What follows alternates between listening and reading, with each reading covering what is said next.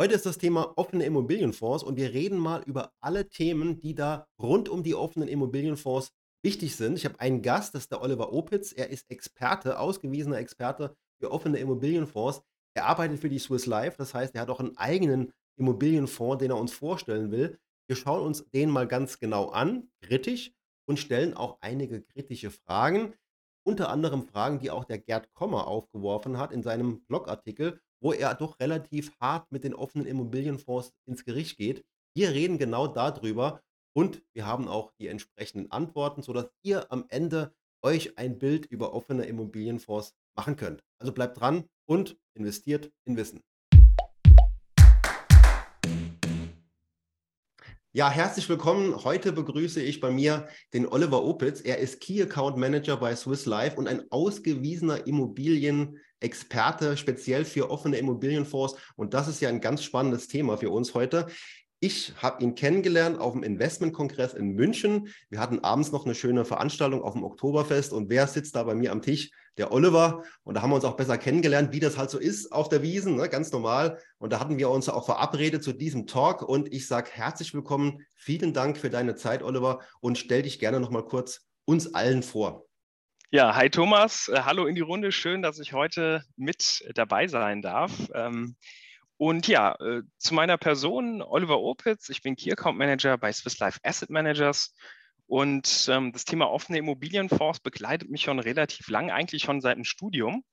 Also ich habe Immobilienmanagement in Aschaffenburg studiert und habe dort auch meine Abschlussarbeit über offene Immobilienfonds verfasst, war dann in der Zwischenzeit auch bei einem anderen Haus im Vertrieb von einem großen ja, Büroimmobilienfonds und jetzt seit 2016 eben für Swiss Life Asset Managers unterwegs und ja, habe eben hier äh, in der Verantwortung den offenen Immobilienfonds Living and Working im Vertrieb zu haben und ich stehe natürlich dann auch immer für Talkrunden, gerade ähm, äh, was, was das Thema Immobilienfonds angeht, sehr gerne zur Verfügung. Genau, und da wollen wir auch heute drüber reden, und zwar über ja, brennende Fragen von Anlegern. Auch mhm. generell, also nicht nur über euren, aber euren natürlich auch. Ihr habt ja da jetzt einen speziellen, du hast ja schon gesagt, uh, Living and Working.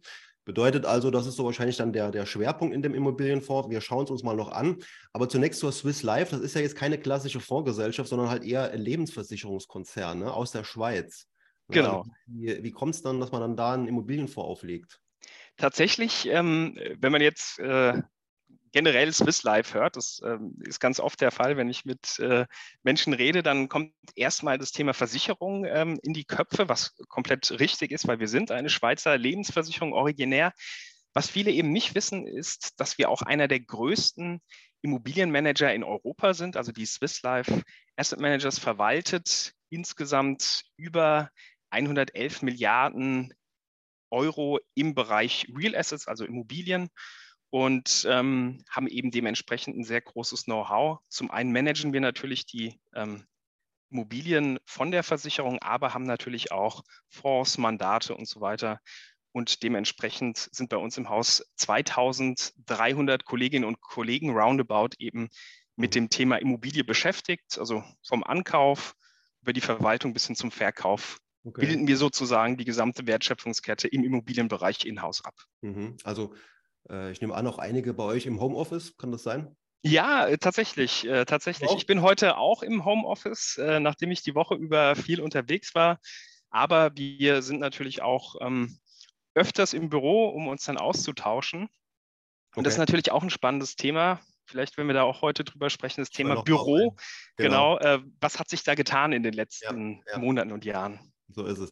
Okay, Swiss Life, also äh, wie ich gelesen habe, der größte Lebensversicherungskonzern der Schweiz ähm, und äh, mittlerweile auch eine AG, früher glaube ich eine Genossenschaft. Und ja, dann noch, die, dann noch die Frage, hast du auch Aktien von deinem Arbeitgeber? Also ich, äh, Aktien habe ich tatsächlich nicht, aber ich habe äh, Anteile an unserem offenen Immobilienfonds ähm, in meinem Portfolio. Also Skin in the Game, wie man so schön sagt. Genau, ne? genau. Gut, beim Aktienkurs habe ich auch mal gesehen, der war ja nicht so doll. Ne? Letzte, was habe ich geguckt? Äh, letzte fünf Jahre, glaube ich, kaum Veränderung beim Aktienkurs, aber gut, äh, es hätte ja auch ein Verlust sein können, von daher ist es halt eine Seitwärtsbewegung gewesen. In Zeiten wie diesen, noch, ja, ja, ist es, glaube ich, gar nicht so schlecht. Immerhin, ne? Ja. Äh, und da habe ich noch gelesen, ähm, das war mir auch nicht direkt klar, dass ihr ja damals die AWD übernommen habt. Ähm, und ja, äh, dann eben die, die, die Übernahme letztlich gemacht habt. Hat sich das für euch gelohnt eigentlich im Nachhinein? Das war ja relativ viel Geld, das da bezahlt worden ist. Ähm, also die, die, Kollegen, das äh, ABD ist ja mittlerweile unter dem ähm, Namen Swiss Life Select und mhm. ja, also das ist einer unserer äh, starken Vertriebskanäle und da sind wir sehr froh, dass wir die Kolleginnen und Kollegen mit äh, ja, an Bord haben. Okay. Klar. War ja damals ein kontroverses Thema, glaube ich, ne? aber mittlerweile hat sich das alles dann irgendwie ja, so gegeben, dass es funktioniert, ne, bei euch? Definitiv, ja. Okay. Also ich würde mal sagen, jetzt reden wir ähm, mal über die Immobilienfonds und fangen wir doch am besten gerne mal an mit eurem konkreten Immobilienfonds. Ich habe mir den auch schon angeschaut, etwas konkreter angeschaut und finde ihn auch gar nicht so schlecht. Ja, gibt mhm. ja noch ein paar andere, ne? Man muss ja immer vergleichen. Äh, ich teile jetzt mal den Bildschirm, wir schauen uns einfach mal die Eckdaten an und ich nutze jetzt hier ähm, die Seite der Stiftung Warentest. Mhm um einfach da mal die Eckdaten äh, allen zu zeigen. Ich denke, ähm, da kann man sich dran orientieren. Du müsstest ja jetzt, jetzt auch sehen. Ähm, vielleicht die erste Frage. Jetzt gibt es ein paar Immobilienfonds am Markt, nicht so viele, äh, überschaubar viele und es gibt gute, weniger gute. Was wäre denn jetzt so dein Argument zu sagen, aber der beste, den ihr kaufen solltet, wäre ja unserer? Also vorneweg, ähm, äh, Immobilienfonds generell, da gibt es in der Tat sehr viele gute am Markt und ähm, also ich würde einfach ganz generell gerne die Lanze für offene Immobilienfonds brechen, weil es natürlich eine Investmentform ist, die ähm, gerade was auch so die ähm, Risikokennziffern angeht, also beispielsweise den SRI, auf einem recht moderaten Niveau äh, angesiedelt ist. Bei uns ist das ein SRI von zwei. Was, was meinst du jetzt damit mit dem SRI? Ähm, das ist ja im Endeffekt die Schwankung. Wenn du jetzt ein bisschen, bisschen hoch gehst, ähm, also das Risiko ist ja der Chart, ne? Wir haben hier genau, den genau. Chart und äh, sehen wir jetzt hier, was eigentlich bei Immobilienfonds auch ähm, letztendlich fast immer ja so ist. Wenn es nicht so wäre, wäre es problematisch, dass die relativ statisch sich so entwickeln. Ne? Also es geht mhm. so äh, planbar nach oben, was hier den Anlegern generell, also den konservativen Anlegern immer sehr gut gefällt. Und genau. das meinst also eine damit, kontinuierliche, also kontinuierliche Entwicklung, die wir eben hier zeigen. Das ist generell bei den meisten offenen Immobilienfonds so und eben ähm, mit wenig Schwankung verbunden. Auch das sieht man eben hier bei der Entwicklung. Also die Volatilität ist hier überschaubar. Also eine Investmentform, ähm, die auch ein bisschen Ruhe ins Portfolio bringt. Genau. Aber natürlich, und das muss man dazu sagen, von der Rendite dann natürlich auch ein anderes Rendite-Risikoprofil hat, denn man sieht es eben hier auch aufgeführt, die aktuelle BVI-Performance liegt bei 2,6 Prozent. Und da gibt es natürlich andere Fonds wie Aktienfonds, die dann äh, von der Rendite ein bisschen höher liegen. Aber dann, da kommen wir wieder auf den SRI, also auf den Risikoindikator zu sprechen, ähm, dann eben in der Regel höher eingruppiert mhm. sind als jetzt die offenen Immobilienfonds. Okay. Um nochmal deine Frage aufzugreifen, vielleicht, was uns unterscheidet von anderen offenen Immobilienfonds, es liegt so ein bisschen auch schon im Namen. Living and Working. Also Living steht für die Immobiliennutzungsarten bei uns, Gesundheits- und Wohnimmobilien und Working eben für Büro- und Einzelhandelsimmobilien. Und mhm. wenn man eben sich jetzt ähm, andere äh, Fondskonzepte im Immobilienfondsbereich anschaut, findet man in der Regel eben eher Bürofonds, die dann also überwiegend Büro im Portfolio haben, Büro-Offices, ähm, oft dann eben auch Shopping Center, Hotels mit dabei sind, und dieses Thema, was wir eben auf der Living-Seite sehr stark spielen, Wohnen und gerade auch Gesundheit nicht im Portfolio haben oder sehr selten. Und das war eben auch der Grund, warum wir den Fonds im Jahr 2016 so ausgestaltet haben, wie er jetzt ist, mit den vier verschiedenen Immobiliennutzungsarten, weil wir uns eben Gedanken gemacht haben, wie man einen äh, Fonds konzipiert, der eben auch den Herausforderungen der Gegenwart gewachsen ist, also auf die Megatrends unserer Zeit ausgerichtet. Deswegen auch Gesundheitsimmobilien, weil, Thomas, ähm, vielleicht kennst du es auch aus dem Familienkreis oder Freundeskreis, demografischer Wandel ist ein Thema, was bei uns in der Mitte der Gesellschaft angekommen ist. Das ist ein Prozess, der auch nicht aufzuhalten ist. Und äh, dementsprechend steigt eben einfach auch der Bedarf an Gesundheitsimmobilien. Mhm. Und das ist natürlich auch einer der Gründe, warum wir dann gesagt haben, Gesundheit darf auch hier bei uns nicht fehlen, weil wir die Kompetenz auch im Konzern haben.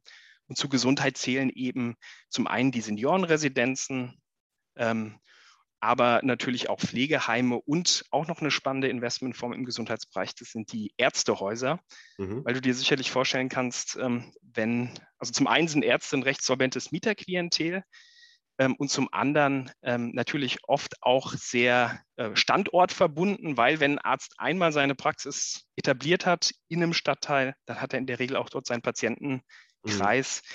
Und ja, das ist dann natürlich schön, wenn die Ärzte bei uns auch länger ja. laufende Mietverträge dann abschließen. Okay, kannst du das so prozentual ähm, sagen, wie viel Prozent da jetzt in dem Bereich Gesundheit, Ärzte, mhm. Altersresidenzen äh, sind? Genau. Kann man das sagen? Also äh, aktuell äh, im Gesundheitsbereich haben wir 11,8 Prozent, im Wohnbereich 24,4 Prozent, im Bürobereich 33,8 Prozent und im Einzelhandel 30 Prozent. Okay, also 30 Prozent Büro, 30 Prozent Einzelhandel ist aber dann schon zwei Bereiche, wo man drüber diskutieren kann, ne? Bisschen. Also ja, da möchte ich nochmal ergänzen, dass eben bei uns Einzelhandel eben weniger die großen Shopping-Center sind, so wie man es eben bei den meisten anderen Immobilienfonds kennt, sondern die lebensmittelgeankerten Nahversorgungszentren. Also kannst du dir vorstellen, da haben wir dann in der Regel Ankermieter wie beispielsweise ein Edeka oder auch mal ein Drogeriemarkt, Aldi und so weiter als Ankermieter und dann natürlich noch weitere Flächen, die man so ähm, in einem Nahversorgungszentrum drumherum hat. Mhm. Und das ist natürlich auch eine Nutzungsart, die ähm, zum einen was es, ähm, den Megatrend Digitalisierung angeht, unseres Erachtens ähm, spannend ist, weil es werden ja immer mehr Produkte online gekauft. Also egal, ob das jetzt das Tablet ist, der Computer, aber auch Textilien, Schuhe werden immer mehr bei Zalando, Amazon und Co. gekauft. Aber es gibt nach wie vor eben gewisse Produkte, die unseres Erachtens auch in Zukunft noch im stationären Einzelhandel gekauft werden. Und das sind eben die Dinge des täglichen Bedarfs. Und mhm. das war eben so der Gedankengang im Jahr 2016, warum wir auf Nahversorgungszentren gesetzt haben. Dann kam Corona mit den Lockdowns und so weiter, wo ja viele, viele Flächen geschlossen waren und viele Konzepte, ob es das Kino war, das Shoppingcenter und so weiter. Aber was offen war, waren eben, Gott sei Dank, die lebensmittelgeankerten Nahversorgungszentren, weil ähm, ja, die Dinge des täglichen Bedarfs braucht man ja in jeder Phase auch. In okay, also da habt ihr darauf geachtet, dass ihr da die Schwerpunkte habt, mhm. äh, in dem Bereich, wo die Leute eben vor Ort noch shoppen und eben nicht online shoppen, weil das ist genau. ja durchaus, ähm, da ist ein großer Wandel ähm, im Gange und auch was Büroflächen angeht. Deswegen habe ich vorhin äh, da etwas äh, nachgefragt, wie viel im Homeoffice bei euch sind. Das ist ja auch die Frage, die man sich dann immer stellt. Ja, wie viel arbeiten denn jetzt in Zukunft dauerhaft im Homeoffice und wie viel Büroflächen braucht man dann eben mhm. nicht mehr? Ne? Das, das wird ja dann alle Immobilienfonds, fast alle betreffen, die ja eigentlich alle auch auch Bürogebäude mit drin haben. Ne? Mhm. Also wir haben ja den Vorteil, dass der Fonds ähm, recht jung ist. Also wir sind zwar äh, älter als fünf Jahre, im Jahr 2016 gestartet, aber wenn man das eben mit anderen Immobilienfonds vergleicht, noch relativ jung. Haben jetzt eben auch ein Vorvolumen von 1,1 Milliarde ja, Euro aufgebaut. Und dementsprechend sind eben unsere ähm, Immobilien, ich sage jetzt mal recht zeitgemäß, die wir da angekauft haben in den letzten Jahren. Aber du sprichst ein wichtiges Thema an. Gerade im Bürobereich ist es in der Tat so, dass wir einen gewissen Wandel sehen. Ähm, und zwar, die Frage wurde mir in letzter Zeit ganz oft gestellt, nämlich ähm, eine ähnliche Frage, die du jetzt auch anreißt, nämlich macht denn Büro in dem Ausmaß überhaupt noch Sinn nach mhm. Corona, in Zeiten, wo man eben aus dem Homeoffice oder von unterwegs aus arbeiten kann, wo man auch gesehen hat, dass das gut funktioniert. Aber was eben nach wie vor oder was sich herauskristallisiert hat, ist, dass das Büro eben nicht mehr der Ort ist, wie er eben vor Corona war, ähm, an dem man von Montag bis Freitag von 9 to 5 eben seine Arbeit verrichtet, sondern das Büro ist vielmehr zu einer Begegnungsstätte geworden, also einem Ort des Austausches, bei dem eben Happenings und auch ähm, eben die äh, Interaktion stattfindet. Und ähm, jetzt ist es natürlich so, dass in Europa, aber auch in Deutschland der Büroimmobilienbestand groß ist und es gibt zum einen Büroimmobilien, die jetzt mal überspitzt gesagt im Zentrum liegen, die über eine hervorragende ÖPNV-Anbindung verfügen, auch sehr schnelles Internet haben und auch flexible Grundrisse. Also sprich, dass man dann einfach aus ähm, praktisch einer äh, Bestuhlung eine Begegnungsfläche schaffen kann. Solche Immobilien zentral gelegen mit einer super Internetverbindung, Top-Ausstattung. Werden unseres Erachtens haben wir natürlich zum einen, also für uns in, in der Nutzung, aber natürlich auch ähm, bei, bei, bei den diversen äh, Investitionen. Aber ähm, es ist natürlich so, dass ähm, diese Immobilien natürlich in Zukunft auch noch ihren Markt finden werden, sowohl im Verkauf, im ähm, aber mhm. natürlich auch in der Vermietung, weil eben äh, Büro auch eine gewisse Art der Repräsentation darstellt. Aber es ist vollkommen richtig, dass es eben auch ganz, ganz viele Büroimmobilien in Deutschland gibt, die eben in der Peripherie liegen, die ein ähm, bisschen in die Jahre gekommen sind, wo man eben nicht so gut hinkommt mit ÖPNV, die okay. über eine schlechte Internetverbindung verfügen, ja. die nur Einzelbüros haben und vielleicht auch die Krux ist, dass man diese Einzelbüros nicht in Begegnungsflächen umwidmen kann, weil die eben mhm. aus statischen Gründen so angelegt sind, wie sie sind. Und da ist es so, wie du es angesprochen hast, da sind wir schon auch der Meinung, dass diese in die Jahre gekommenen und gerade da geht es wieder um Digitalisierung mit einer schlechten Internet versehenen Büroimmobilien in Zukunft Probleme bekommen werden. Aber wir tummeln uns natürlich eher bei den, wie gesagt, neueren. Aber es gibt eben nicht nur Schwarz und Weiß. Es gibt nicht nur zentrale Lage und Peripherie. Es gibt auch viele Grauschattierungen in between.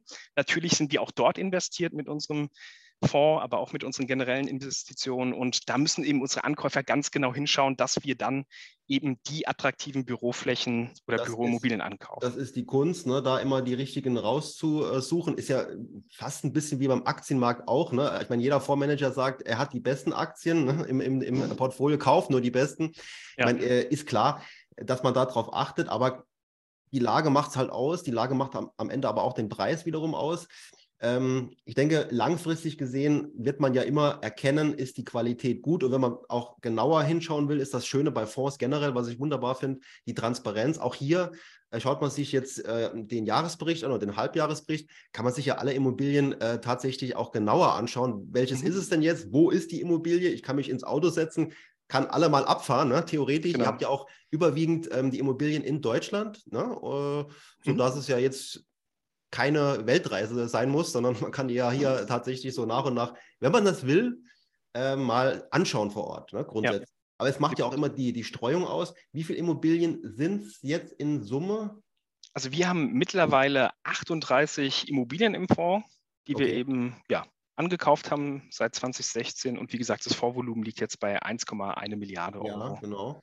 Die wir, ähm, ja, wir hatten hier oben noch die Vielleicht nochmal kurz zu, dem, zu den Eckdaten hier. Mhm. Ähm, also hier haben wir die Größe, also eine Milliarde ist ja schon eine recht äh, große, mhm. großes Volumen. Dann haben wir die Auflage 2016, also noch nicht ganz so alt, aber auch noch nicht jetzt ganz frisch, ne, sondern schon ein bisschen mhm. länger am Markt. Also alles gut soweit. Man kann hier schon ein bisschen die Performance sich anschauen.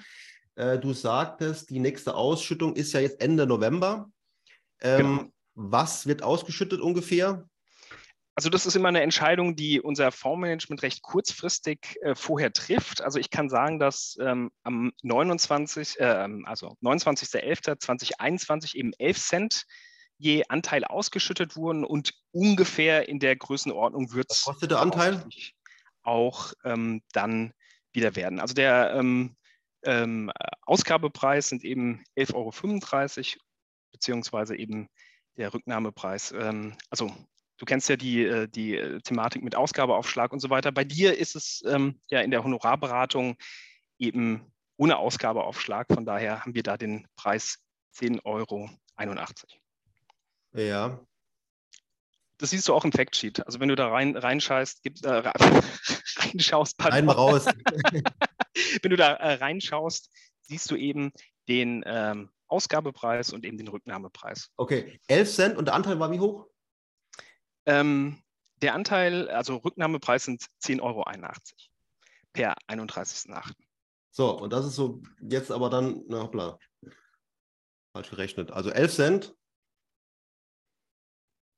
Wobei das ja, wie gesagt, die Vergangenheitsdaten sind. Also was jetzt in diesem Jahr ausgeschüttet wird, das ähm, kann ich dir noch nicht sagen. Das ist ein Blick in die Glaskugel die 11 Cent sind ja aus dem Jahr 2021. Hm.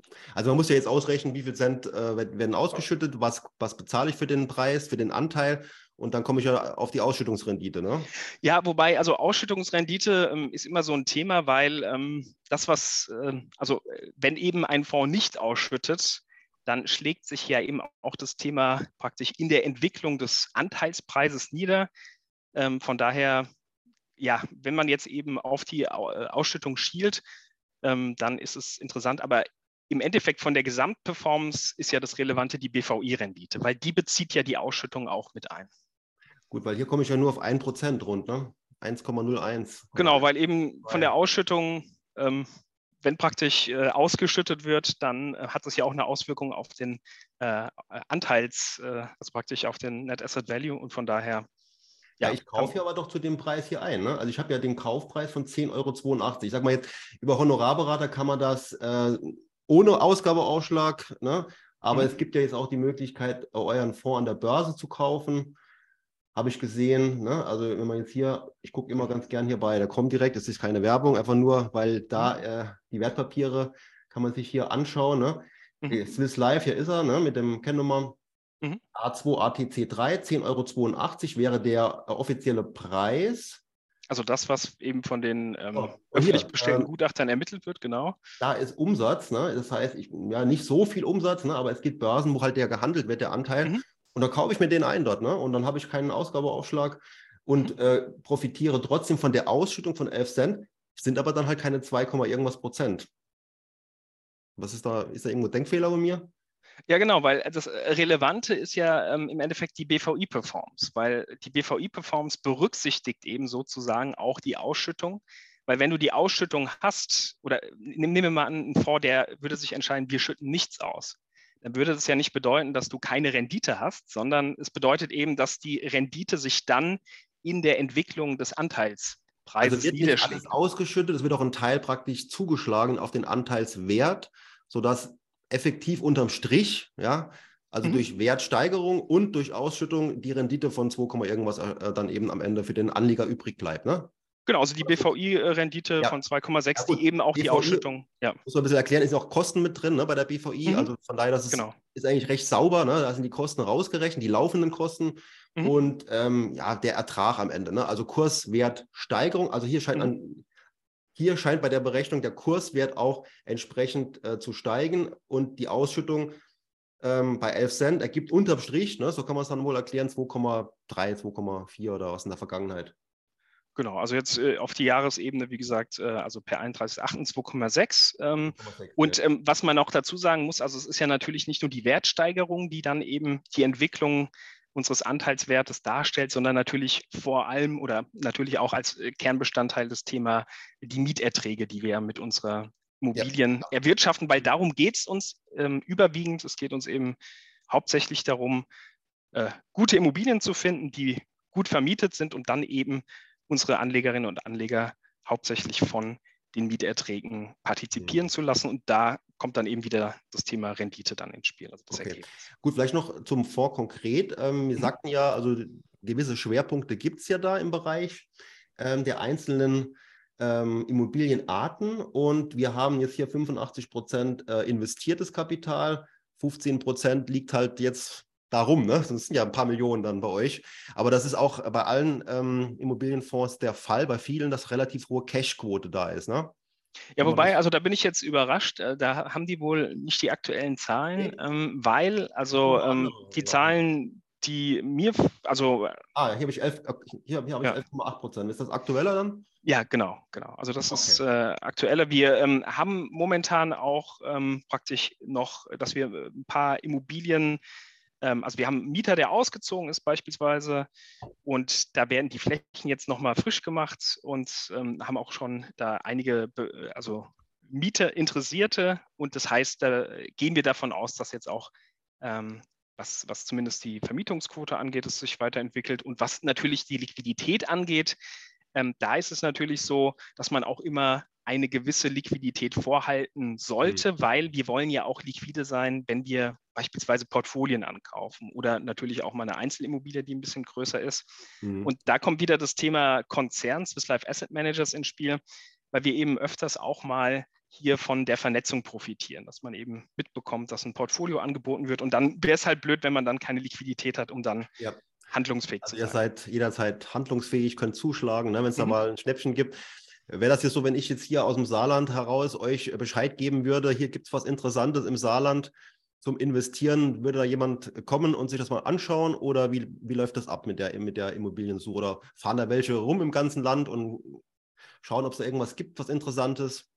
Also wir haben ähm, Transaktionsteams, verteilt über Europa und in der Regel sind die eben auch nach Nutzungsart aufgestellt. Also da gibt es dann ein Team, das sitzt in Hamburg, die machen Gesundheitsimmobilien, aber wir haben natürlich auch für die anderen Nutzungsarten dann unsere Spezialistenteams und die sind eben in regelmäßigem Austausch mit ähm, Maklern, ähm, mit Marktteilnehmern, ähm, waren jetzt auch auf der Expo Real, auch in München. Das ist eine große Immobilienmesse natürlich, um sich da auszutauschen über die aktuellen ähm, ja, Offerten, die es so am Markt gibt. Und dementsprechend, und das ist wirklich auch ähm, wichtig für so einen Immobilienfonds, dieses Netzwerk, um dann eben auch die ähm, ja, spannenden Immobilien herauszufiltern. Okay. Ab welcher Summe wird es interessant? Was ist der Mindestwert, den ihr da an, ankauft? Wo macht es noch Sinn?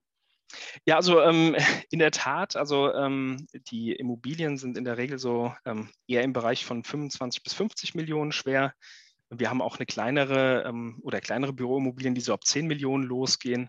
Was aber ganz spannend ist, wenn man das eben äh, vergleicht mit den anderen offenen Immobilienfonds, die es so am Markt gibt, die investieren dann doch eher in größere, mhm. ich sag jetzt mal Bürotürme, jetzt überspitzt gesagt, ne, ähm, die dann eben eher 100 bis 200 Millionen Euro in dem Segment. Ich sag, also, ähm, wir haben ja jetzt relativ viel über den Vorjahr auch schon erfahren. Mhm. Ähm, ich zeige dir jetzt aber noch was, äh, wo, wo, ich jetzt beim Spaziergang durch Saarbrücken gesehen habe. Mhm. Ähm, das symbolisiert so ein bisschen vielleicht auch das, die Problematik, nicht nur bei euch äh, generell. Das hier.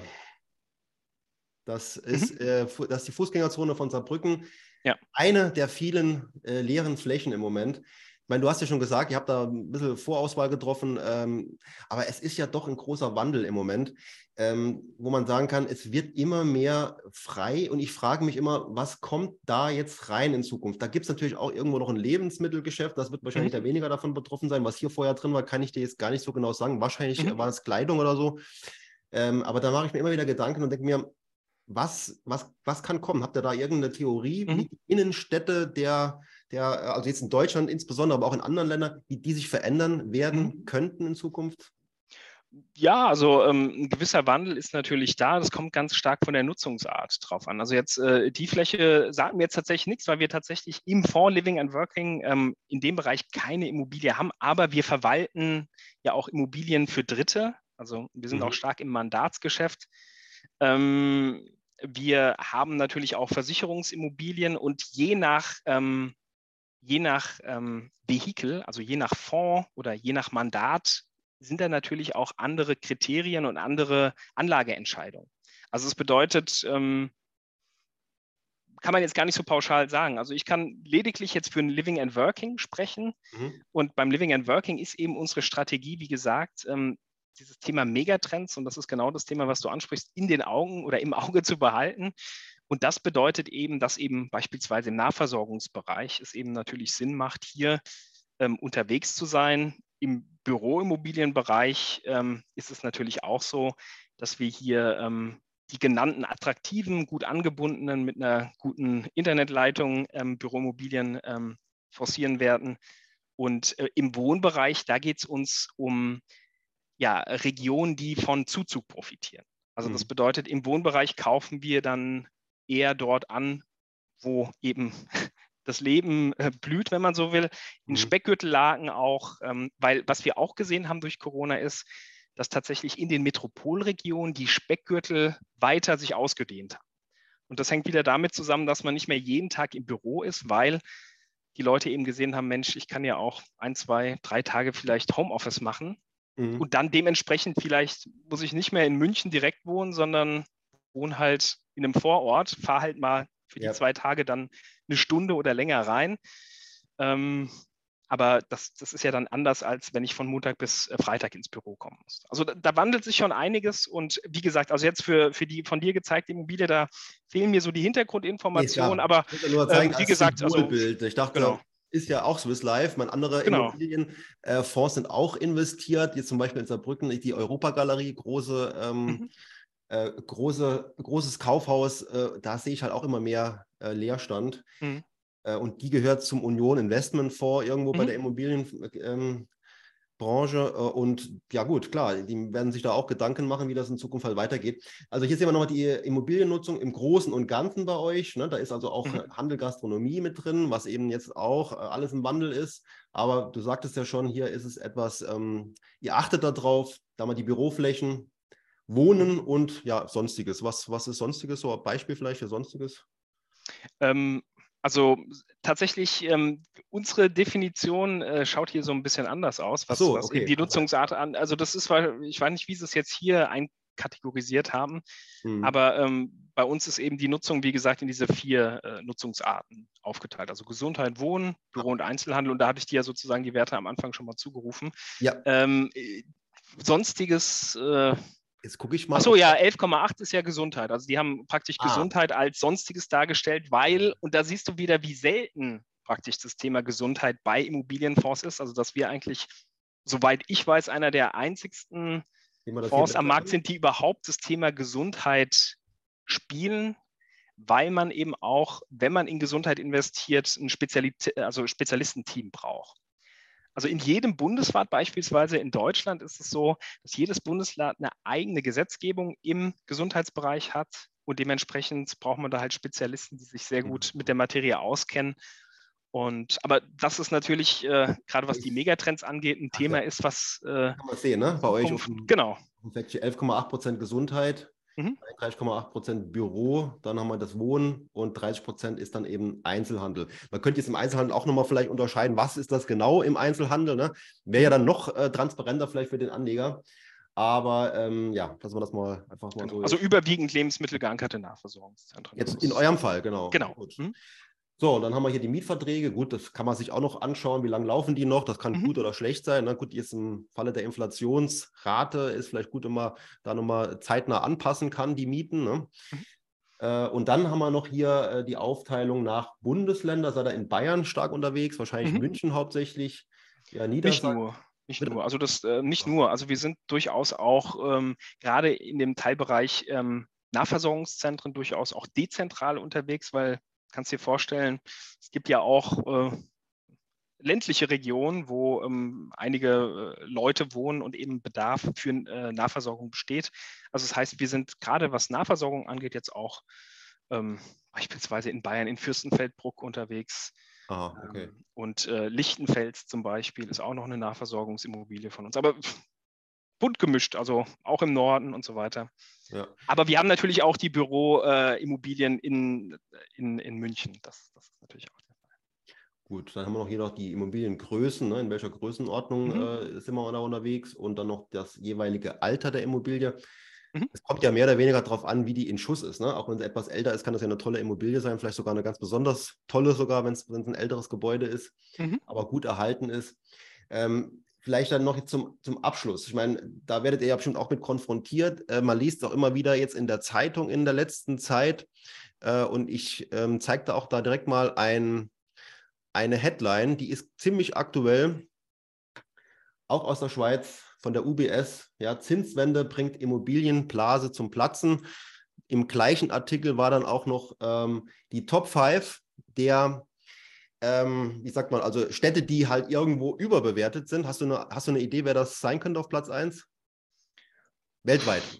Weltweit. Oh. Mhm. Also, Sag's mir, was da rauskam. Wo die sagen, überbewertet, also die Städte mit dem größten Risiko einer Immobilienblase weltweit. Äh, Platz mhm. 1 Toronto.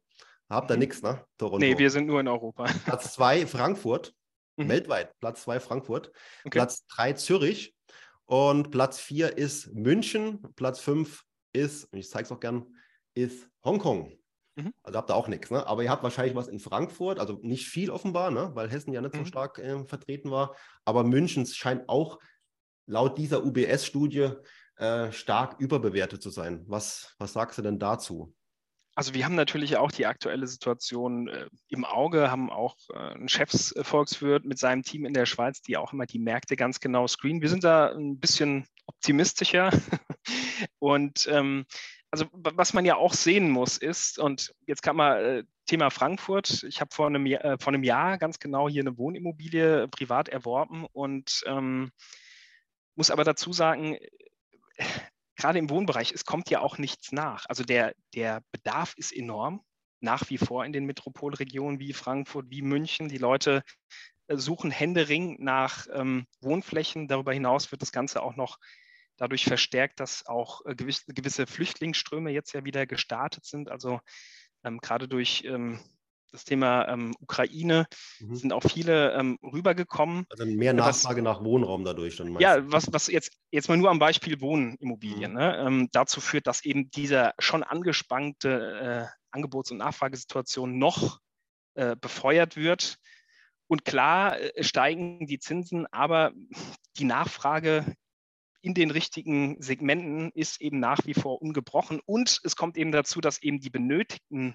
jetzt wieder am Beispiel Wohnen, der benötigte Wohnraum, den man eigentlich pro Jahr entwickeln müsste, dass da eben auch gerade die Städte hinterherhinken. Also wir kommen nicht dazu, ähm, hier das äh, zu produzieren, das zu bauen, was ähm, benötigt wird am Markt.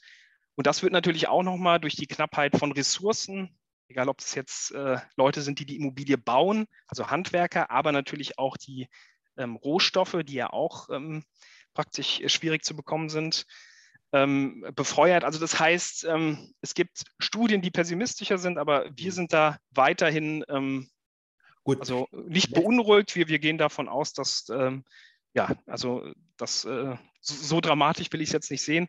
Und an dem Beispiel sieht man ja, dass es eben nicht nur an den Zinsen hängt, sondern dass ganz viele Einflussfaktoren bei dem äh, Immobilienmarkt mit reinspielen und dementsprechend äh, ja, weil es gibt ja jetzt bei Immobilien auch so Zyklen. Ne? Das heißt, es gibt ja auch Zyklen, wo die Preise mal fallen, ne? mhm. stagnieren, dann wieder stark steigen. Also genau wie bei der Konjunktur gibt es ja da auch so Zyklen und es wäre ja auch jetzt kein Drama, wenn die Preise auch mal etwas zurückgehen.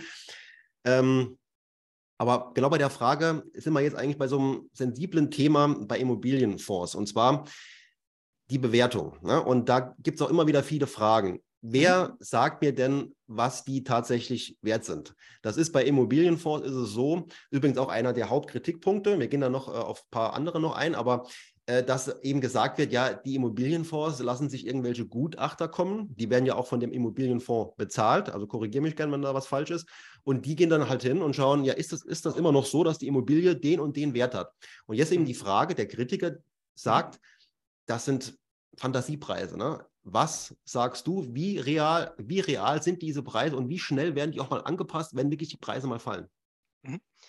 Also ähm, ich hatte, ich bin ja seit dem Jahr 2016 auch schon äh, bei der Swiss Life, hatte gestartet und weil wir halt nur eine Handvoll Leute waren, ähm, habe ich auch mal den Teilbereich Bewertungsmanagement unterstützt. Deswegen bin ich da relativ äh, tief auch in der Materie drin.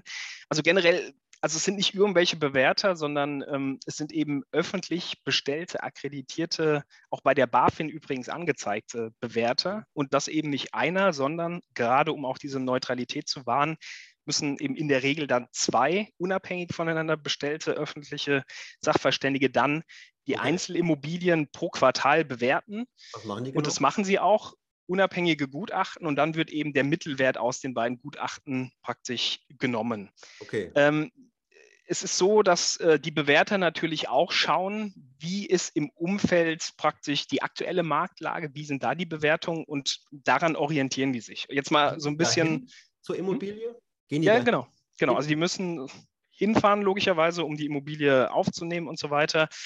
Ähm, da ähm, haben wir eben dann unsere Asset Manager, die die dann durchführen und das eben, wie gesagt, quartalsweise.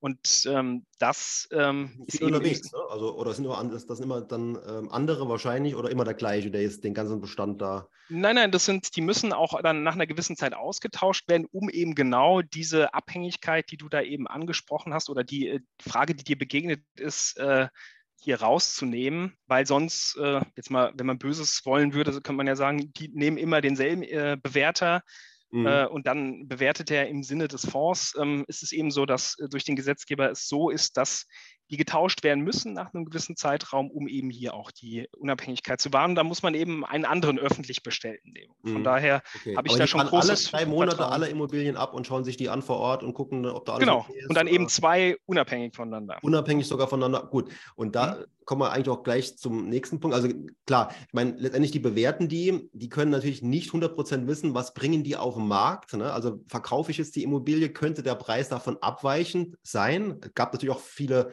ähm, Preise, die höher waren, wie dann tatsächlich äh, bewertet wurden vorher. Da gab es dann irgendwie auch eine, eine, Zuschreibung auf den, auf den Anteilspreis. Ne? In dem Moment mhm. kommt ja eher selten vor, dass sowas gemacht wird, was ja vorher mal gute Immobilien hat im Bestand. Aber das könnte halt auch passieren. Ähm, aber es kann auch passieren, wenn die Immobilie verkauft werden müsste, dass am Ende ein niedrigerer Preis rauskommt, wie der Gutachter tatsächlich bewertet hat. Ne? Das ist ja ähm, das Risiko. Also es daran. ist äh, prinzipiell schon so geregelt, dass man eigentlich nicht unter Gutachtenwert verkaufen darf, weil wir sind ja Treuhänder. Also Okay. Da müsste man dann den konkreten Fall sich ganz genau anschauen. Mhm. Da gibt es wahrscheinlich dann auch irgendwelche Regelungen, äh, die dann ähm, es möglich machen würden. Aber äh, prinzipiell ist es eben so, dass die Bewerter eben auch, die bewerten ja nicht nur unseren Fonds, sondern die sind dann bei ganz vielen anderen ähm, Mandaten, bei ganz vielen anderen Fonds, ähm, bei großen Investoren unterwegs, bewerten die Immobilien und haben dementsprechend dann eben auch ähm, sogenannte Comparables, also auch ähm, Vergleichsdaten, ja. tauschen sich auch regelmäßig in diesen ähm, äh, Zirkeln. Ähm, beispielsweise der BIS ist so ein Bewerterverband, da tauschen die sich aus, was mhm. passiert am Markt. Von daher ja. habe ich da schon ein sehr großes Vertrauen in dieses durch die Institution ähm, ja, äh, geschützte Verfahren, was wir eben hier bei offenen Immobilienfonds haben. Ja.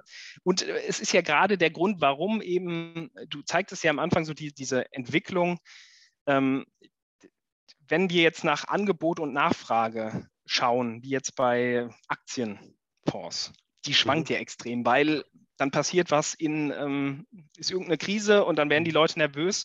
Bei uns sind es eben, wie gesagt, die unabhängigen öffentlich bestellten Sachverständigen. Das ist eben genau, die nehmen so ein bisschen die Emotion raus, berufen sich da auf die mhm. Vergleichsdaten. Mhm. Und natürlich haben wir auch keine Glaskugel und können jetzt, äh, ich kann jetzt äh, in die Zukunft schauen, aber mhm. auch da im aktuellen Umfeld sind wir nach wie vor sehr optimistisch ja. und positiv gestimmt. Gut. Der ist aber einer der Hauptkritikpunkte, dass man eben sagt, ja, das wird eigentlich nur so suggeriert, dass da ein Preis, ein Wert ist, aber der ist letztendlich ja nur geschätzt. Aber ich gehe, äh, also ich bin auch nicht davon ausgegangen, dass das irgendwelche Mondpreise sind, sondern dass es relativ mhm. realistische Preise sind.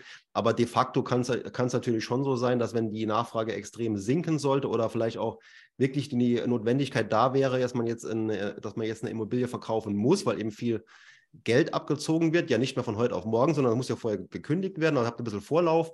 Aber im, im Extremszenario, Stichwort Finanzkrise, wie es damals war, müsste man ja auch liquidieren, äh, Liquidität sich beschaffen und das kann man ja mhm. dann nur durch Verkaufen. Du sagst, äh, verkauft werden unter dem ähm, bewerteten Preis dürftet ihr gar nicht oder dürfte man generell dann nicht. Dann würde also, aber dann der Anleger sein Geld nicht bekommen. Also es kommt natürlich dann auf den konkreten Fall drauf an. Also generell können wir jetzt nicht einfach sagen, der Bewerter hat hier einen Wert ermittelt oder die zwei Bewerter und jetzt gehen wir einfach hin und sagen, weil wir jetzt mal schnell Geld brauchen und irgendwie nicht genug Liquidität hätten, was wir ja haben, wie wir gesehen haben, äh, wir verscheuern das jetzt mal. Das ist einfach ein Anlegerschutz. Ne? Das ist so einfach nicht möglich. Es gibt natürlich gewisse Konstellationen, wo es dann möglich sein wird oder sein würde. Aber äh, du sprachst ja die ähm, Finanzkrise an. Und auch da hat der Gesetzgeber ja ähm, eine Änderung herbeigeführt, dass eben damals konnte man den, also offene Immobilienfonds ja jederzeit praktisch kaufen und verkaufen. Jetzt gibt es eben die Mindesthalte- und Kündigungsfristen. Also die Mindesthaltefristen sind zum Start zwei Jahre und die Kündigungsfrist ein Jahr im Laufenden. Also zwei Jahre muss man mindestens halten, ne? Genau, zu, zu Beginn, genau. Mhm. Und ähm, das ist ganz spannend. Da, das hat eben dazu geführt, dass eben die Leute zweimal überlegen, ob sie so eine Position in ihrem Portfolio dann tatsächlich veräußern, was ja auch gut ist. Weil, wie gesagt, nur weil jetzt gerade die Nachrichten schlecht sind, ist es nicht immer ratsam, immer auf Verkaufen zu drücken. Manchmal ist es auch gut, ruhig mhm. zu bleiben, abzuwarten. Meistens. Und meistens, genau. Und ähm, genau ähm, das ist das Thema, dass eben der Gesetzgeber mit diesen Maßnahmen es geschafft hat, dass eben mhm. auch äh, in schwierigen Zeiten, egal ob das jetzt Corona-Pandemie war, da hatten wir wirklich nur ja, marginal mal äh, rück, also dass jemand gekündigt hat über die Fondsgesellschaft. An den Börsen hat man es interessanterweise gesehen, dass da, weil da mhm. konnten die Anleger ja schnell ja. verkaufen, also da war dann genau, wieder die diese Preise Emotion gefallen, mit drin, ne? genau. Aber der Wert, der eben von den Gutachtern, beziehungsweise der Wert, der eben über die Fondsgesellschaft der ist auch. Weniger hektisch dann, ne? Der genau, der ist eben so ja, solide und konstant, mhm. wie er eben auch oder ist war. übrigens auch, wenn ich das sagen darf, das darf ich bestimmt in dem Fall, äh, ein mhm. Vorteil bei eurem Fonds, weil ja. ihr noch etwas neuer seid und keinen Altbestand habt, ne? Mhm. So, es gibt nämlich Immobilienfonds, die noch die etwas älter sind, die haben noch viel Altbestand drin und die Altanleger dürfen meiner Kenntnis nach sofort verkaufen. Ne? Da gibt es genau. keine ähm, Kündigungsfrist. Mhm. Und das ist ja eigentlich für die gesamte Anlegergemeinschaft dann ein Nachteil, wenn dann plötzlich ganz viele verkaufen dürften und auch das tun, weil dann kann es eben tatsächlich so diesen ja, Zwangsverkäufen ne, im schlimmsten Fall kommen. Genau, genau. Das, das ist natürlich eine Situation, die man damals gesehen hat, die vermieden werden sollte. Und bei unserem, also in unserem Fall ist es so, dass diese genannten Altanleger ja bei uns gar nicht vorhanden sind, weil die ja erst 2016, also genau. ähm, nach der Regulier Neuregulierung. Ähm, Aber jetzt gehen wir noch zu einem, oder jetzt gehen wir mal zu den Fragen, die ich aus der Community so ein bisschen mhm. mitgenommen habe. Da ist doch eine sehr interessante Frage, oder wo ich gerne mit dir jetzt noch diskutieren will, drin. Äh, ich gucke mal kurz, ob ich soweit alles abgearbeitet habe. Also ich habe jetzt so ein paar Kritikpunkte auch von dem Gerd Kommer, der ist ja sehr geschätzt und zu Recht auch sehr geschätzt, aber mhm. der hat auf jeden Fall was gegen offene Immobilienfonds. Okay. Äh, das weiß ich auch, dass es so ist. Und er hat einen Blogartikel geschrieben, den verlinke ich auch gerne, aber ich gehe auch mit allen Argumenten, die er da hat, nicht so mit. Wir hatten jetzt das eine Argument, da kann man durchaus sagen, das ist, äh, kann man äußern, das ist auch valide soweit. Die Gutachterbewertungen sind erstmal nur Schätzungen, das haben wir ja auch gesagt, aber keine Luftschätzungen, sondern die haben dann schon irgendwo eine Grundlage.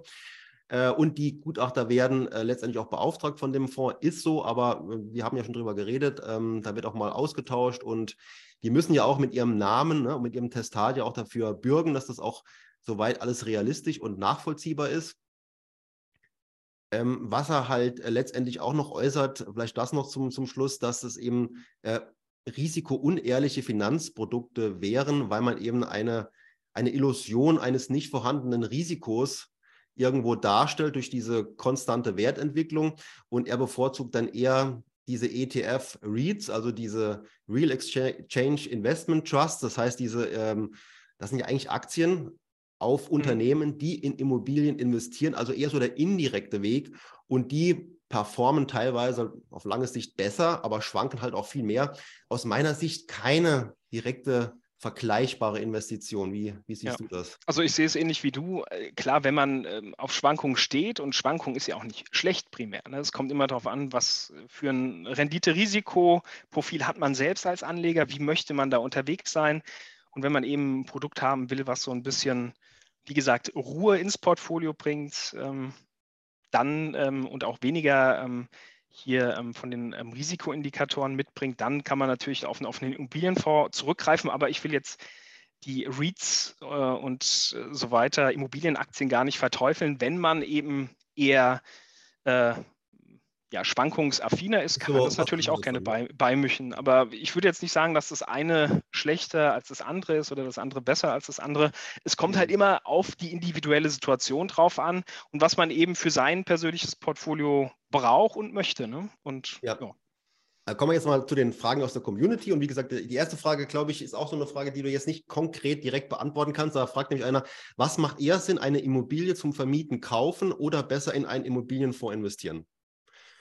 Also auch da kommt es darauf an. Ne? Also Ach, zum einen der Vorteil eines offenen Immobilienfonds ist es ja, dass ich mit recht geringen Be Beträgen schon starten kann. Also je nach Plattform ähm, geht es schon ab 25 Euro los. Ne? Ähm, also sehr moderat. Und wenn ich jetzt praktisch äh, eine Immobilie kaufen möchte, dann brauche ich ja schon mehrere hunderttausend Euro, wenn nicht sogar Millionen. Ähm, und habe dann eben eine Immobilie in einer Nutzungsort an einem Standort. Und bei uns sind es 38, gestreut über Europa, gestreut über verschiedene Immobiliennutzungsarten. Und das birgt halt den Vorteil, dass ähm, man eben hier ähm, diese Diversifikationseffekte hat. Das hat man natürlich bei der eigenen ja. äh, vermieteten Immobilie nicht. Und ähm, was oft auch äh, bei der eigenen Immobilie unterschätzt wird, ist das Thema, man muss ja dann auch, entweder man hat eine Hausverwaltung oder man muss eben selbst dann auch die diversen Abrechnungen machen wenn der Wasserhahn tropft oder der Mieter seine Miete nicht zahlt, dann muss ich mhm. selbst als Nicht-Immobilienspezialist tätig werden. Das kann wunderbar funktionieren. Es kann aber auch viel Stress bedeuten. Und auch da kommt es dann darauf an, wie viel Zeit habe ich persönlich, um mich dann auch um diese direkt gehaltene vermietete Immobilie zu kümmern. Ähm, und möchte ich mich darum kümmern? Habe ich die Kompetenz, mich darum zu kümmern? Oder möchte ich das eben einem Spezialist überlassen, äh, und source sozusagen das aus und habe dann eben ein Portfolio. Das sind so die Überlegungen, die man halt anstellen muss. Wie gesagt, ich persönlich habe auch eine Immobilie vor einem Jahr gekauft, hier im Frankfurter Raum. Und da wohnen, wohnen wir drin. Das ist natürlich auch was, was, äh, was ist dann weniger die Investition, sondern halt eigen, eigengenutzt. Ne? genau, eingenutzt, aber das ist dann halt auch kalkulierbarer. Natürlich ja. kann jetzt auch sich rausstellen, äh, morgen, dass irgendwie was mit der Heizung ist oder das Dach äh, ein Thema hat. Klar, das Risiko hat man, da muss mhm. ich mich auch drum kümmern, aber ich habe zumindest nicht dieses Vermietungsthema, dass ich mich damit auseinandersetzen muss, mhm. weil das natürlich okay. auch dann die, Arbeit bedeutet. Normalerweise die Rendite, die man halt auch hat mit einer, mit einer Einzelimmobilie, in die ich investiere, ist in aller Regel, sollte zumindest etwas höher auch sein wie beim Immobilienfonds. Dafür hat man auch mehr Aufwand, wie du ja auch richtig sagst. Aber bei dem Thema vielleicht auch noch eine Frage aus der Community und zwar ähm, durch die Ex-Post-Abrechnung bekommt man ja viele Kosten noch genannt, die in dem normalen, in der TER nicht drin sind. Na, vielleicht kannst du da noch mal kurz drauf eingehen. Also die eigentlichen Kosten im Immobilienfonds sind höher, teilweise deutlich höher, wie die TER angibt. Das ist also, insbesondere beim Immobilienfonds so. Mhm. Also ich orientiere mich immer am TER, weil der ja im Endeffekt die Fonds vergleichbar macht. Ne? Ähm, also die Kosten, die nicht drin sind halt. Also das äh, wäre wär mir jetzt auch neu, also dass, dass da jetzt so, ein, so, ein, so, ein, so eine Diskrepanz ist. Also so wie ich es äh, immer verstanden habe, ist das eigentlich genau der Ansatz beim TR, dass er eben die Fonds vergleichbar macht. Also von daher. Es gibt ähm, aber Kosten, die sind in der TER nicht drin. Zum Beispiel die Handelskosten beim Aktienfonds eben auch nicht. Das heißt, wenn der Fondsmanager da viel handelt, das sind das Handelskosten, die man so im Vorfeld mhm. nicht in die TER okay. reinkalkulieren kann. Ja. Und bei den Immobilienfonds ist es auch so, man sieht es halt immer in dieser, in dieser Abrechnung am Ende des Jahres, wo alle Kosten mit drin sind. Und da sind eben gewisse Kosten des äh, Objektbetriebes letztlich noch mit aufgeführt. Das heißt, der mhm. Aufwand mit den Immobilien ist halt irgendwo auch da und teilweise nicht im Vorfeld so, äh, so konkret kalkulierbar. Deswegen ist dies in dieser Ex-Post-Kostenberechnung, ist die Kostenquote höher und die Leute sollten es wissen, damit sie eben keinen Schock bekommen. Am Ende ändert das ja nichts an der Rendite, die ich habe. Genau, also von daher. Genau, das ist das, was man äh, beachten muss. Die Rendite bleibt die gleiche, aber die Kosten im Fonds sind dann am Ende höher gewesen, als man vielleicht vermutet hat also äh, meine Empfehlung wäre dann in der Tat, weil in der Tat mit den verschiedenen Kostenaufstellungen, das ist so komplex. Ist so, ja. Ich weiß auch nicht, ob ich das unbedingt jetzt im Kundengespräch so äh, tief aufgreifen möchte, weil ähm, äh, es ist in der Tat auch äh, schwer nachzuvollziehen. Natürlich kann man das alles nachrechnen, wenn man sich viel Zeit nimmt, aber, aber es ist besser, wenn man es vorher weiß, wie wenn man hinterher genau. kommt. aber meine, meine Empfehlung ist in der Tat, ähm, auf die Rendite schauen. BVI ist da das Ausschlaggebende. Dann TER. Und ähm, generell ist zu sagen, dass was die Kosten angeht, wir haben 1% Verwaltungsvergütung ähm, und dann natürlich auch noch für den An- und Verkauf von Immobilien gewisse Gebühren, ähm, die eben praktisch äh, anfallen. Ja. Ähm, und ähm, ich habe hier so Aufstellung, also es gibt auch Betriebskosten, Instandhaltungskosten, Kosten der Immobilienverwaltung, sonstige ja. Kosten, Zinsen aus Kreditaufnahmen, laufende Kosten, Immobiliengesellschaften und das sind alles so Kosten dann, die man eben Jahr für Jahr nochmal konkret kalkuliert und in diese Ex-Post-Kostenrechnung mit reinberechnet. Ne? Also jetzt nur mal noch am Rande, wir wollen da mhm. nicht so tief drauf eingehen. Äh, es sind nämlich noch ein paar Fragen, die wir jetzt vielleicht noch in aller Kürze, mhm. wir haben ja. jetzt schon äh, fast eine Stunde, ja. Ähm, aufgrund von steigenden Zinsen in Verbindung mit hohen Baukosten, unter anderem höre ich seit Wochen, dass Projekte nicht angefangen werden. Wie beurteilt er die Investitionsbereitschaft im aktuellen Umfeld? Können die Vorgesellschaften ihre Margen und Umsätze mit neuen Objekten erzielen? Vielleicht äh, kurze Antwort. Äh, ja, genau. Also generell das Thema Projektentwicklung ist natürlich jetzt ambitionierter in Zeiten wie diesen. Das ist in der Tat der Fall. Wir kaufen ja ähm, am freien Markt. Ähm, auch Bestandsimmobilien überwiegend. Da kann auch mal was Neues dabei sein. Ähm, von daher, ähm, es ist schwieriger geworden. Da wird es wahrscheinlich auch den einen oder anderen kleineren geben, der ähm, jetzt vielleicht zurückhaltender ist und ähm, zweimal überlegt, ob er jetzt auf das Grundstück was draufbaut oder eben nicht. Also vielleicht so eine abwartende ähm, Stellung haben. Aber das, ähm, ja, also dadurch, dass es bei uns jetzt für ein Living and Working nicht so im Fokus steht, die neue Entwicklung, ja, ist eben eher Bestand hauptsächlich das Thema. Und das kriegen wir weiterhin gut äh, investiert und sind da auch zuversichtlich. Ja. Okay. Wie beurteilt er den Immobilienmarkt, also du, äh, in Berlin? Und wie laufen seine Fonds mit Berliner Objekten im aktuellen Umfeld? Berlin. Ja, also Berlin ähm, war ja ein großer Aufschrei dann zwischenzeitlich mit dem Mietpreisdeckel, aber wir sind ja nicht nur im Wohnbereich unterwegs, das betrifft ja hauptsächlich Wohnen und auch, ähm, also es ist jetzt nicht so, dass, also wenn sich das jetzt verstärkt hätte, hätten halt einfach die Investoren eher einen Bogen um Berlin gemacht zukünftig für neue Ankäufe. Ne? Also ähm, aktuell halten, behalten wir auch das im Auge. Aber es gibt ja, Europa ist ja groß, man kann ja, man kann ja auch woanders einkaufen. Also dürftet ihr auch jetzt äh, außerhalb von Deutschland, dürftet ihr auch kaufen? Also ihr habt jetzt Schwerpunkt Deutschland, aber das. Ja, ja, also wir sind europäische, äh, europäische Fonds, okay. genau, investieren ähm, also momentan noch überwiegend in Deutschland. Das ist so der Fokus, 56,2 äh, Prozent Deutschland.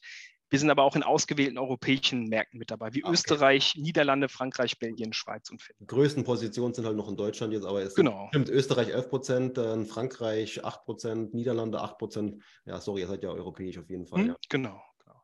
Also von daher 5, ist 5,7 Prozent Schweiz. Mhm. Äh, okay, äh, in anderen Ländern gibt es diese offene Immobilienfonds nicht. Ne? Ist ja so, ist schon irgendwie was Spezielles. Selten, also es gibt schon in der Schweiz auch offene Immobilienfonds, die funktionieren aber ein bisschen anders. Also es ist eine Warum? deutsche Spezialität. Warum? Warum ist das so? Gute Frage. Es ist einfach unterschiedliche ähm, Herangehensweisen, vielleicht auch unterschiedliche Präferenzen. Und ähm, also in Deutschland ist ja der offene Immobilienfonds durchaus auch ein sehr etabliertes äh, Konstrukt ähm, zur Beimischung im Portfolio durchaus. Von daher, aber es ist eine spannende Frage. Also es gibt natürlich auch in Frankreich äh, Immobilienfonds und tatsächlich auch offene Immobilienfonds, aber die sind natürlich wieder anders also aufgestellt. Also okay. was jetzt Thema äh, praktisch äh, Mindesthaltefristen und so weiter gibt, äh, von dem Gesamtsetup einfach unterschiedliche Wege. Dann noch eine Abschlussfrage. Ähm, ab wann kann ich denn mit äh, ähm, dem offenen Immobilienfonds wieder die Inflationsrate ausgleichen, Oliver? Wie lange dauert das noch? Ich glaube, ähm, also dieses Thema, wir sind ja, haben einen Großteil der Mietverträge indexiert.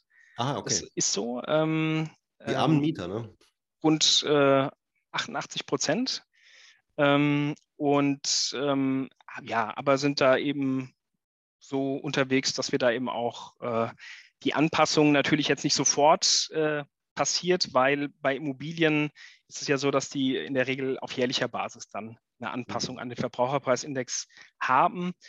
Ähm, es ist ein sensibles Thema. Ne? Also ich sag mal, wenn die, wenn die Wirtschaft jetzt so ein bisschen in die, in, die, in die Rezession geht, dann noch die Mietverträge nach oben anzupassen, macht den Mietern ja das Leben noch schwerer ne? in dem Moment. Also ich glaube, da muss man immer so ein mhm. bisschen mit, mit Fingerspitzengefühl auch vorgehen. Aber genau. gut, der, der, Vertrag gibt es vielleicht vor, gibt die mhm. Möglichkeit, mhm. sodass eben der Anleger am Ende auch mehr Rendite rausholen kann, solange der Mieter das mhm. bezahlen kann. Also prinzipiell ist es uns natürlich mhm daran gelegen, ein partnerschaftliches Verhältnis mit unseren Mietern zu pflegen, haben wir auch immer so gemacht und werden es auch in Zukunft tun. Und auch jetzt Corona-Pandemie, da war auch äh, die Nervosität äh, groß, hatten wir auch viele Anfragen, oh, was ist jetzt mit den Mietern, da kriegt ihr ja. massive Probleme. Und auch da ist es uns gelungen, partnerschaftliche Lösungen zu finden. Also ja. dass man dann eben gesagt hat, Mensch, davon, ne, bei einem guten, ja, bei einem Mieter dann, okay, dann verlängert man einen Mietvertrag und findet dann eben individuelle Lösungen, damit mhm. eben alle happy sind. Weil die haben ja auch nichts davon, wenn, äh, also mhm. wenn's unsere, wenn unsere Mieter ja, unhappy sind. Von daher ist es aber trotzdem gut, die Option zu haben, weil wenn man so reinschaut im Markt, ähm, also da sind wir mit unserer Quote recht hoch unterwegs. Also jetzt bei anderen offenen Immobilienfonds ist sie nicht äh, immer so hoch. Welche Quote Und, meinst du jetzt? Ähm, also die ähm, Quote äh, der indexierten Mietverträge, ah, okay. also wie viel Prozent des Portfolios indexiert dürftet. sind. Genau. Mhm. Und äh, von daher, ähm, ja, sind wir eben da auch. Spielraum, okay. Ähm, relativ. Ja gut, und wenn bei einer Inflationsrate von 10 Prozent ist auch wirklich mit keiner Anlageklasse ne, äh, irgendwo gewährleistet, dass man die Inflation ähm, ausgleichen kann. Von daher gehen wir mal davon aus, dass die Inflationsrate auch nochmal etwas zurückkommt und vielleicht die genau. Renditen genau. etwas steigen bei den Immobilienfonds, sodass es dann irgendwo nochmal passen könnte. Ne? Und das, das würden wir uns alle wünschen. Und ja, ich bedanke mich ganz herzlich für das intensive Gespräch. Ich glaube, da ist auch einiges dabei gewesen, was dem einen oder anderen noch nicht so klar war. Und man hat euren Fonds besser kennengelernt und mhm. vielleicht auch einen guten Eindruck gewonnen. Also ich habe wirklich äh, auch einen ganz guten Eindruck von dem Fonds.